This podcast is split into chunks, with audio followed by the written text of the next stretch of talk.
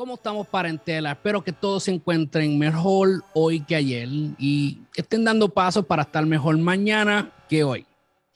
Si le sacas valor a este video, te pido de favor que nos regales el like, la suscripción, ¿verdad? Porque es completamente gratis y que nos dejes tus comentarios abajo sobre el episodio. Y si nos sigues por podcast, también te pido la suscripción, unas estrellitas y un review. En otro episodio de lo que vamos a llamar, ¿verdad? Dinero famoso por la hora, vamos a estar hablando sobre Benito. El cantante puertorriqueño Benito Antonio Martínez Ocasio, mejor conocido en el mundo artístico como Bad Bunny, que no cabe duda que se ha convertido en un fenómeno como nadie lo esperaba. Bad Bunny tuvo la entrada a la luz pública más o menos, ¿verdad? 2015, 2016, vamos a ponerle. Y tuvo su comienzo como muchos anteriores a él en el género urbano.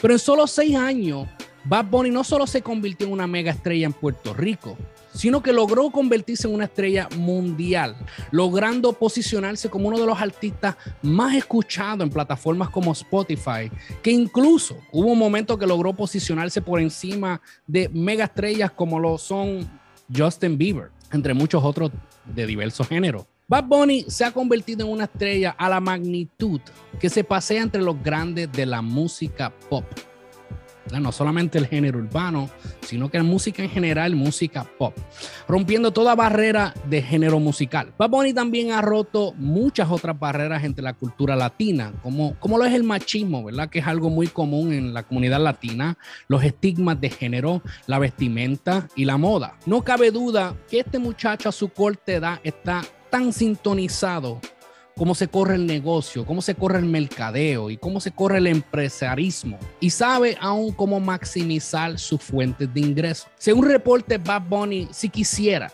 puede generar hasta un millón de dólares por presentación.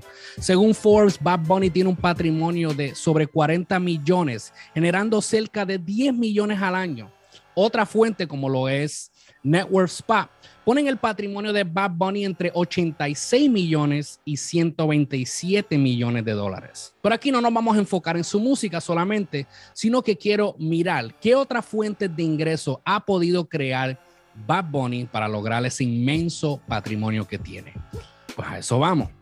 Como les he dicho anteriormente, no toda información financiera es pública y estoy seguro de que Bad Bunny tiene muchas otras inversiones, negocios y fuentes de ingresos de las que voy a compartir con ustedes aquí.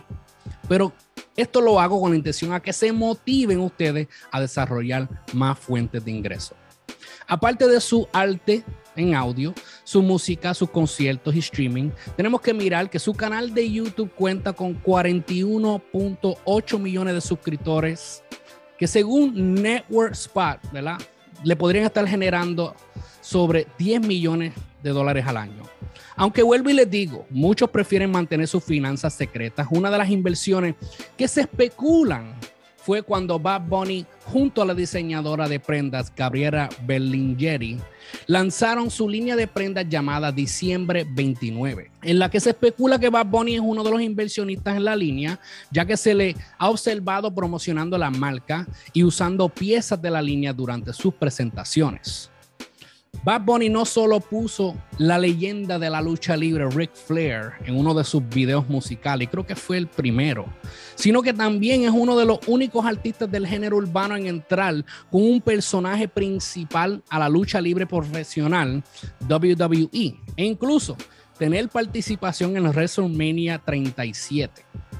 Obviamente, esto no lo hace, ¿verdad? Simplemente por el amor al arte. Y aunque no se especifica cuánto le pagaron, hay reportes de que Bad Bunny generó sobre 500 mil dólares en mercancía relacionado a la marca de la lucha libre junto con su colaboración. Bad Bunny también ha entrado en el mundo de la actuación, estrenándose en la serie de Narcos México y próximamente lo podrán ver en la película del cine que sale pronto, Bullet Train, junto a estrellas de cine como lo es Brad Pitt y Sandra Bullock. Otra de sus inversiones fue al convertirse en co-dueño del equipo de baloncesto superior nacional, los Cangrejeros de Santurce. Pero esto no termina ahí.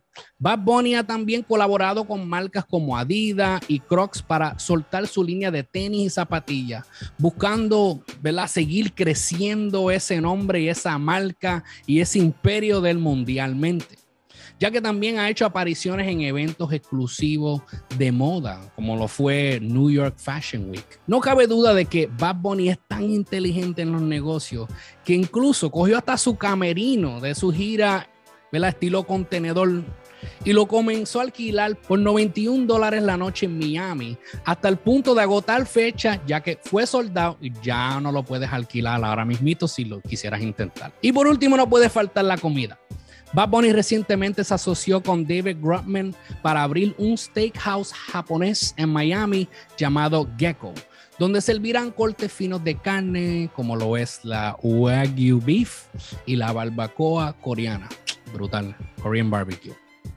Con todo esto, lo que quiero es que puedan ver la importancia de lo que es diversificar nuestras inversiones y la importancia de desarrollar diferentes fuentes de ingresos. Es fácil para el espectador, ¿verdad? Buscar estos artistas y solamente enfocarse en el factor del entretenimiento. Y no se fijan de la personalidad detrás del artista que los eleva a niveles más altos o los puede destruir. Podemos admirar diferentes aspectos de los artistas y no simplemente por su arte. Porque es fácil, la gente rápido, oh, es, que, tiene suerte, no. Y no todo le llega a la gente por suerte, como muchos piensan. Hay estrategias y pasos que todos debemos y podemos dar. Quiero que entiendan que si miramos fijamente y prestamos atención, podemos aprender lecciones necesarias para el crecimiento en la vida, en cualquier lugar si miramos intencionalmente. El momento de tomar acción siempre va a ser ahora para Entela. Así que no sigas esperando. Y sabemos que tal vez no lo podamos hacer a la magnitud o la rapidez de estos artistas porque ya lograron, ¿verdad? Una fuente de ingreso grandísima, pero todos podemos dar paso y paso a paso llegar a donde queremos estar.